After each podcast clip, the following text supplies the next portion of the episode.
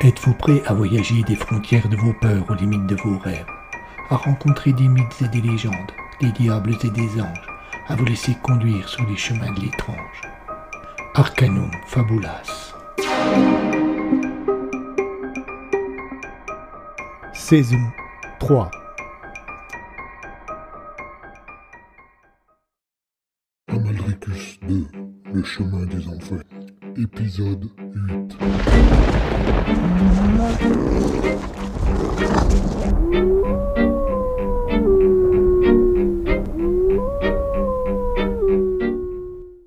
Talois n'avait accepté que de mauvaise grâce de ramener Blondeau.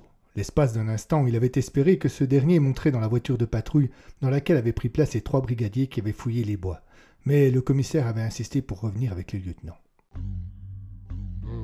La première partie du trajet s'effectua dans un silence pesant. Puis Blondeau osa une question.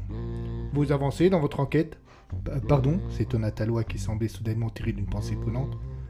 Oui, vous vous souvenez, je vous ai donné quinze jours. Vous avancez? Il y eut un nouveau silence, qui, de lourd, était devenu embarrassé. Puis une réponse timide et presque inaudible, que Blondeau ne comprit pas. Excusez-moi, je n'ai pas entendu, reprit-il en faisant un geste du bras gauche en direction de son oreille. J'avance, mentit simplement le lieutenant. Le commissaire n'eut pas le temps de rajouter quelque chose. La voiture de patrouille qui les suivait fit des appels de phare et des signes. Ils stoppèrent sur le bord de la route. L'un des trois policiers descendit de la voiture et vint leur annoncer qu'on avait repéré la voiture du commissaire.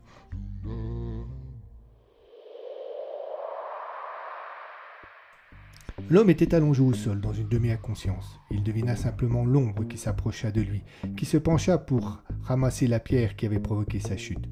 Puis, l'ombre recula de quelques pas et sortit une épée d'un fourreau accroché à sa ceinture.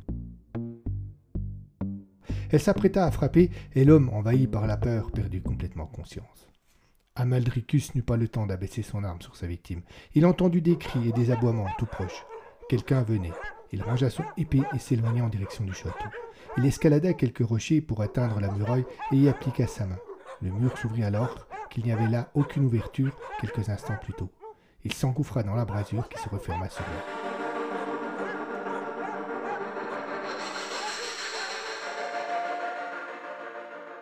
Il ne resta plus, comme preuve de son passage, que quelques empreintes de pas dans la neige qui disparaissaient au pied des rochers.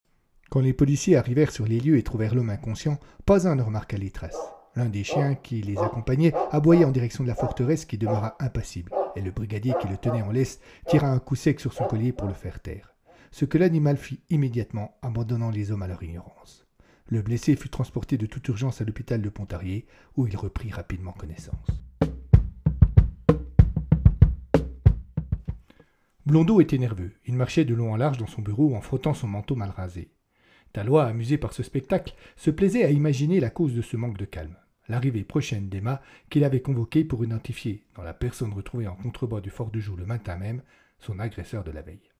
Il n'y avait pas de doute possible, le nouveau commissaire était tombé sous le charme de la femme de l'ancien, et Talois ne pouvait que le comprendre, car, intérieurement, le lieutenant accumulait un nombre impressionnant de qualificatifs flatteurs envers la jeune femme, belle, douce, charmante, intelligente, sans doute comme tous ceux qui la croisaient, était-il lui aussi un peu amoureux. Le niveau d'excitation de Bordeaux augmenta encore d'un cran lorsque Emma arriva. Il l'invita avec un sourire évocateur à s'asseoir et à se mettre à l'aise. Nous en avons pour un petit moment, déclara-t-il d'un ton mielleux. La jeune femme enleva son long menton rouge, laissant apparaître son pull angora qui accentuait encore l'impression de douceur qui émanait de toute sa personne, et s'assit sur une chaise juste en face du commissaire. Elle le regarda avec un large sourire et une chaleur indescriptible sur le visage. Le policier sentit un étrange trouble l'envahir, et c'est Talois qui, gardant toute sa lucidité, le ramena sur terre. Est-ce votre agresseur? demanda-t-il à la jeune femme en lui tendant une photo polaroid du suspect. Non, répondit-elle, sans hésitation, après avoir à peine observé. Madame, je vous demande de bien peser ce que vous venez de dire. Je suis désolé, commissaire, mais ce n'est pas l'homme qui m'a agressé. Blondeau n'était plus totalement sous le charme. L'idée que son suspect puisse ne pas être le coupable le contrariait violemment. Il se retourna vers Talois comme s'il cherchait un allié. Et vous, lieutenant, vous l'avez vu également? Est-ce que c'est lui Je suis désolé, commissaire. Moi, j'ai surtout aperçu une ombre, et tout est allé si vite que je serais bien incapable d'identifier. De plus, lorsque je l'ai vu moi, elle portait un haume. Le commissaire se cala dans son fauteuil en poussant un long soupir d'agacement. Bien, reprenons à zéro. Racontez-nous tout depuis le début, madame. La jeune femme ne se contenta pas de raconter. Elle revécut sa mésaventure. Son visage exprimait chacune des émotions qu'elle avait connues au moment des faits. Le commissaire, qui lui tournait le dos pour regarder par la fenêtre, ne remarqua pas ce détail qui impressionna profondément Talois. Quand elle eut terminé, il parut évident que Blondeau n'était pas satisfait, et reprenant son ton insupportable, il insista. Mais d'après ce que vous me racontez, vous ne pouvez pas être sûr que l'homme sur la photo n'est pas votre agresseur. J'en suis certaine, commissaire, répondit-elle sans se départir du sourire qu'elle avait retrouvé.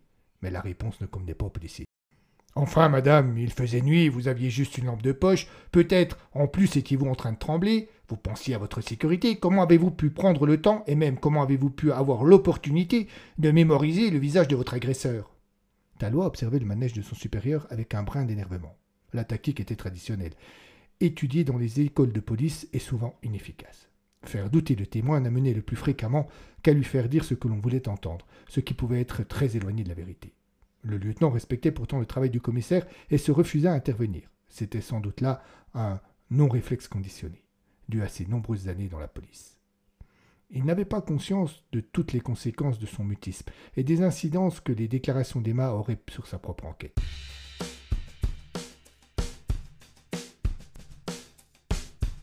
Et Blondeau insista donc, dans la plus grande impunité, jusqu'à ce qu'il obtienne ce qu'il voulait.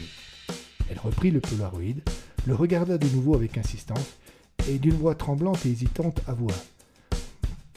Peut-être avez-vous raison, après tout, je, ne suis sûr de rien. Euh, je ne peux pas affirmer que ce n'est pas lui, mais attention, hein, je ne dis pas avec certitude que c'est mon agresseur. En fait, je n'en sais rien. Blondeau fut satisfait. Il avait de quoi continuer son enquête sur la même voie, et cela était largement suffisant pour lui. Il regarda Talois avec l'assurance du vainqueur. Ce dernier ne laissa pas paraître la moindre émotion, mais quelque chose que l'on pourrait sans doute appeler l'instinct lui soufflait que son supérieur faisait fausse route.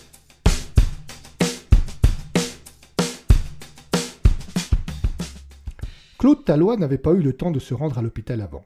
Et c'est donc seulement en début de soirée qu'il arriva devant la chambre où se trouvait l'hypothétique agresseur d'Emma. Le policier de faction reconnut immédiatement le lieutenant et le salua en s'écartant pour le laisser passer. L'homme souffrait de plusieurs blessures, dont une très profonde à l'épaule, sans doute cassée, d'après les médecins, par un objet contendant. Il avait jusque-là refusé de communiquer son identité, et des recherches étaient en cours. Quand Talon entra dans la pièce, le blessé ne le regarda pas, ses deux yeux demeurant plantés droit dans le vide. Dans un premier temps, s'installa donc un silence étrange, empreint d'aucun sentiment, d'aucune ambiance. C'est le policier qui trouva une entrée en matière. Je pense, dit-il, d'après ce que nous a dit le docteur, que vous pourrez bientôt sortir d'ici. Un jour ou deux, grand maximum. Et là, vous serez sans doute en garde à puis mis en examen. Attaquer la femme d'un policier, ce n'est pas très intelligent. Nous sommes des gens rancuniers. L'homme parut surpris. Il avait refusé de parler pour ne pas être pris pour un fou, persuadé qu'on ne pourrait lui reprocher que le vol de voiture. Pas un instant, il n'avait pensé qu'il serait mêlé à l'agression de Marozène, et cette perspective le força à trouver une autre voie de défense mais il ne disposait que de peu de temps pour réfléchir. Il devait donc chercher à en gagner. Vos accusations sont ridicules. Elles ne tiendront pas, répondit-il avec une fausse assurance. Talois venait de marquer un point. L'étrange personnage commençait à s'ouvrir. Vous avez sans doute raison. Du moins, j'aimerais le croire, mais mon supérieur est têtu. Si vous aviez vu quel acharnement il a mis à faire dire à votre victime, pardon, à la victime, ce qu'il voulait entendre, c'est-à-dire hmm, qu'après tout, bien qu'elle n'en fût pas sûre, c'était peut-être bien vous l'agresseur. Il perdit tout contrôle de lui-même et essaya de se redresser sur son lit, mais une douleur violente lui déchira l'épaule et sa jambe droite plâtrée refusa obstinément de bouger. Il laissa échapper un juron et n'eut rien le temps d'ajouter. Talois, qui venait de s'asseoir sur une chaise à côté du lit, poursuivit. Cela a plutôt l'air de vous contrarier. Je ne suis pas surpris. Vous me semblez être un homme intelligent, et vous vous doutez bien que le commissaire ne lâchera pas facilement une proie telle que vous. Vous allez sans doute manquer d'alliés dans cette triste mésaventure. À moins, naturellement, que vous ne sachiez vous attirer certaines sympathies, la mienne par exemple. Tout en disant cela, le lieutenant se pencha davantage vers le lit, comme s'il attendait de la part de l'autre une confession. Ce dernier poussa un long soupir de résignation et sembla s'avouer vaincu. Talois lui laissa de nouveau une minute de répit et de réflexion avant de relancer. Alors? Qu'est-ce qui me prouve que vous êtes de bonne foi? Avez-vous vraiment le choix? Un ultime soupir précéda la confession. Je m'appelle Hugo Marley. C'est un début, Claude Tallois se cala contre le dossier de la chaise. Pour moi, tout a commencé à l'automne de l'année dernière. Euh, ce jour-là, j'étais à la chasse.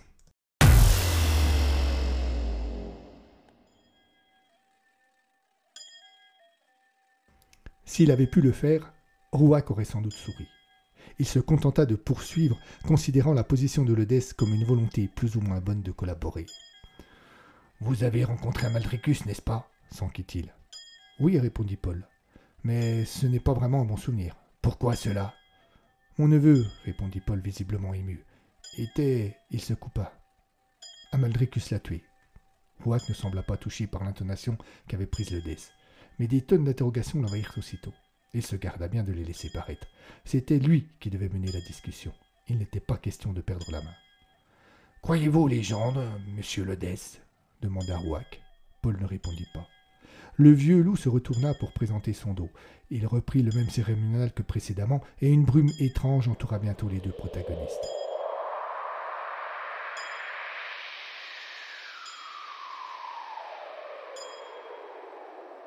Cette dernière se transforma lentement en un paysage surprenant. Sur l'horizon, Paul découvrit des montagnes dont le sommet caché par la brume flirtait avec les dieux. Il se tenait debout au milieu d'une steppe presque désertique. L'herbe était jaune, le ciel gris laissait à peine deviner le soleil que les nuages cachaient. Devant lui, le loup se tenait dans la même position, et avec un accent mélancolique, il se remit à penser. Voilà le lieu où je suis né. Enfin, pas exactement. C'est le premier endroit où j'ai un souvenir. Mais en fait, je ne crois pas être né un jour. Euh, où, où sommes-nous? À la même place que tout à l'heure. C'est juste une image qui nous entoure. En réalité, cet endroit n'existe sans doute plus. Vous le découvrez tel qu'il est dans mon souvenir, et comme je vous le disais, mon souvenir est très ancien. Le loup fit silence pour prendre le temps de contempler le paysage. Une grande tristesse se détachait de chacun de ses gestes. Il fit face à Paul. Un matin, j'ai découvert ce paysage en me réveillant. Je ne me rappelais plus de ce que j'avais fait les jours précédents. Tout ce dont j'étais sûr, c'est qu'il y avait eu des jours précédents, dans un autre lieu, sous une autre forme. J'étais seul, roulé en boule au beau milieu d'une immense steppe, et je ressentais un vide immense, jusqu'au plus profond de moi. J'ai levé les yeux vers le ciel.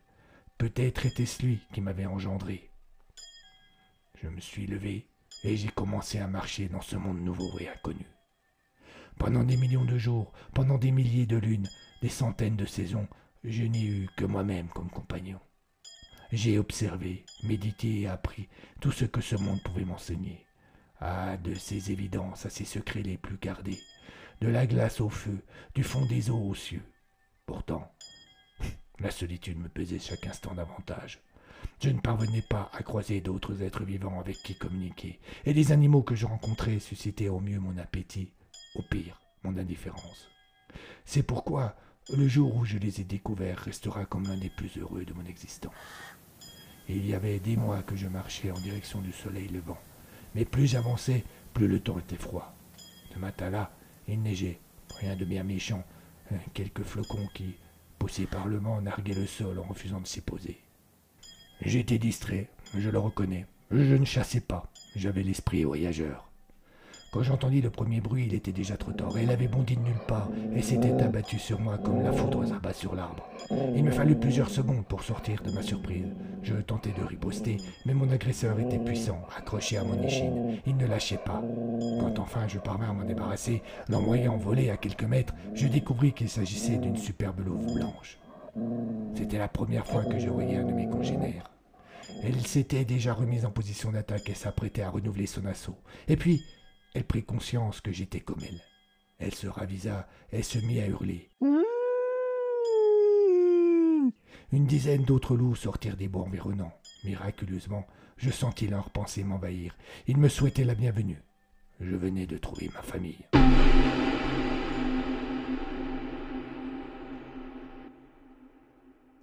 Vous ne me croyez pas, n'est-ce pas? Hugo s'était interrompu au milieu d'une phrase en lisant le doute dans le regard de Talois. Pourtant, ce dernier n'avait pas bougé. Calé dans le fond du fauteuil, les deux index sur la bouche, le lieutenant n'avait voulu manifester aucune réaction avant la fin de l'exposé. Vous vous trompez, répondit le policier. Je vous crois tout à fait lorsque vous dites avoir vu un loup dans la région. Claude Tallois ne pouvait oublier l'assassinat du commissaire, l'attaque au cimetière. Mais je ne comprends pas bien en quoi cela explique votre présence dans les alentours de la ferme de Rosen. Le visage d'Hugo se referma. Il cherchait une raison présentable. Cela parut évident à Talois. Après quelques secondes de silence, il se risqua. Personne ne m'a pris au sérieux, et sans preuve, il est impossible de convaincre qui que ce soit. Alors je cherche des preuves, et l'autre soir j'en ai trouvé. J'ai vu le loup sortir de la ferme, et je l'ai pris en chasse. Euh, mais qu'est-ce que vous racontez coupa net le policier? Comment voulez-vous que je vous croie? Vous seriez venu là, en pleine nuit, pour traquer un animal, et comme par hasard, vous seriez tombé dessus du premier coup? Je n'ai pas dit cela. Il hésita. Je savais que le loup serait là. Comment? Il eut un nouveau silence, juste interrompu par le son lointain d'une conversation qui se déroulait dans le couloir entre deux infirmières. Hugo baissa la tête. Il ne répondit pas. Talon insista. Comment? Encore un vide plus emprunté que le précédent. Le policier eut un long soupir en faisant non de la tête. Votre histoire ne tient pas la route, ou alors vous me cachez quelque chose. Quoi qu'il en soit, je crois que je perds mon temps. Mais je ne peux rien vous dire cria soudainement Marley en sortant de sa léthargie. Bien Talot était maintenant carrément énervé. Eh bien moi, je peux vous dire des choses. Figurez-vous que j'y étais chez Roselle l'autre soir, et comme si vous le prétendez, vous avez vu le loup sortir de la ferme, vous avez forcément remarqué l'étrange personnage qui l'accompagnait, à moins, naturellement, que vous ne mentiez et que ce personnage se fout vous. Ne dites pas n'importe quoi, vous ne savez pas de quoi vous parlez, vous n'imaginez pas à qui vous avez affaire sous le home. Le suspect venait d'ouvrir une brèche. Le policier venait de marquer un point. Pour connaître le détail du home, reprit Talois avec un sourire en coin, c'est que vous l'avez vu aussi, et visiblement vous savez de qui il s'agit. de qui il s'agit Ouvrez donc les yeux. Aidez-moi. Marley était tiraillé. Il ne pouvait pas se décider. Quelque chose semblait l'empêcher de parler, et même s'il tentait de lutter contre, il n'y parvenait pas. Je, je, ne peux pas, je suis désolé. Bien, comme vous voudrez, lança Talois agacé en se levant et en gagnant la porte de la chambre. Lieutenant, le policier se ravisa. Il stoppa, mais ne se retourna pas. Laissez-moi réfléchir jusqu'à demain. Mais avant de revenir me voir, intéressez-vous à l'enquête que le commissaire Rosen a menée il y a deux ans. Vous serez sans doute plus apte à comprendre.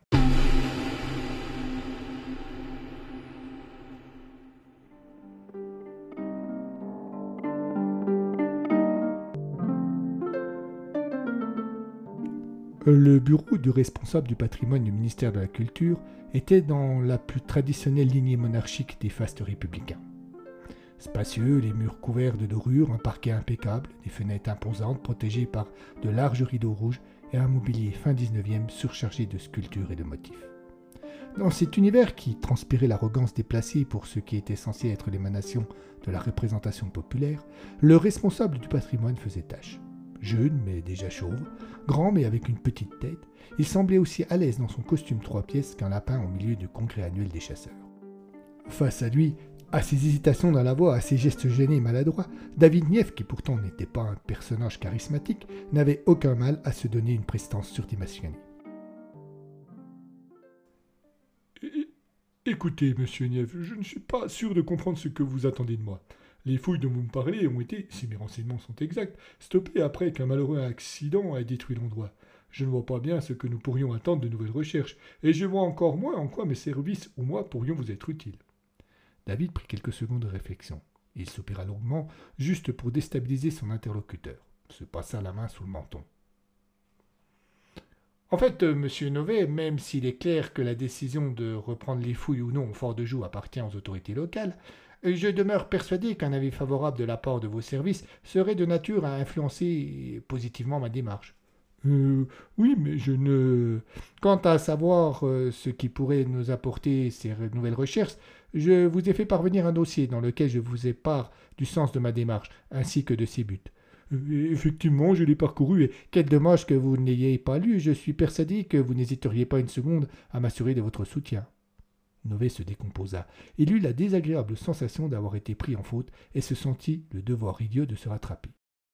En fait, monsieur Nief, ce que j'en ai lu aurait tendance à me pousser à vous soutenir. Simplement. J'en suis ravi. certes, certes. Simplement. Le responsable hésita. Il sentait bien qu'il était en train de s'enfermer lui-même dans un piège. Simplement, je ne suis pas persuadé de l'utilité d'une telle démarche.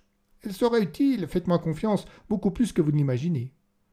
Il y eut une hésitation de la part de Nové, puis Nief devina dans ses yeux que le responsable venait de prendre une décision. Ce dernier hocha positivement de la tête. Bien, dit-il. Je vais faire les démarches nécessaires.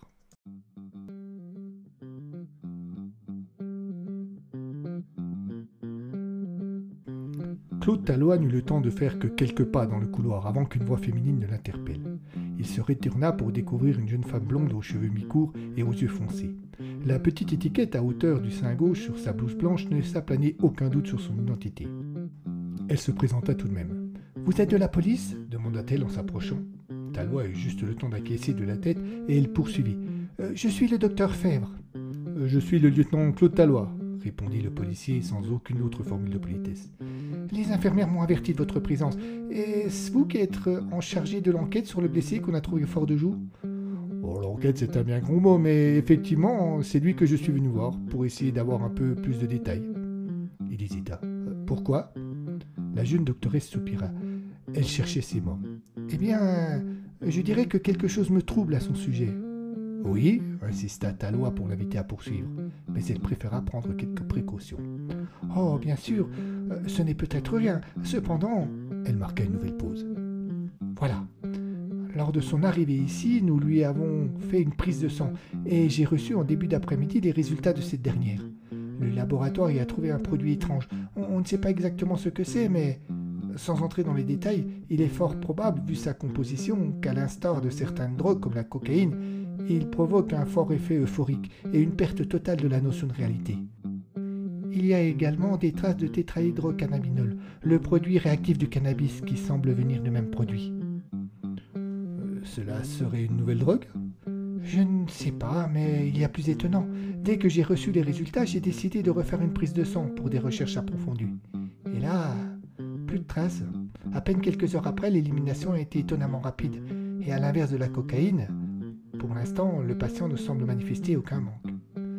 Tallois fixa le vide, comme pour y chercher une idée, puis il demanda au docteur Fèvre si elle allait avoir d'autres informations sur le sujet. Cette dernière répondit que l'échantillon était parti dans un centre spécialisé et qu'elle devrait en apprendre plus en début de soirée. Seulement, conclut-elle, voilà le fax que je viens de recevoir. Elle tendit au policier un papier mal déchiré et mal imprimé à l'entête d'un laboratoire spécialisé en toxicologie. Tallois le parcourut des yeux. L'échantillon de sang adressé ne présentait aucun agent actif. Peut-être y a-t-il une erreur lors du premier test se risqua le policier. La doctoresse inclina la tête en faisant une moue dubitative. C'est possible, convint-elle, mais peu probable. Le premier laboratoire a fait les tests deux fois comme il ne parvenait pas à identifier le produit, et les deux fois les résultats ont été identiques. Le second laboratoire, lui, a fait ses tests quelques heures plus tard. Je penserais plutôt qu'il s'est détruit tout seul. À suivre.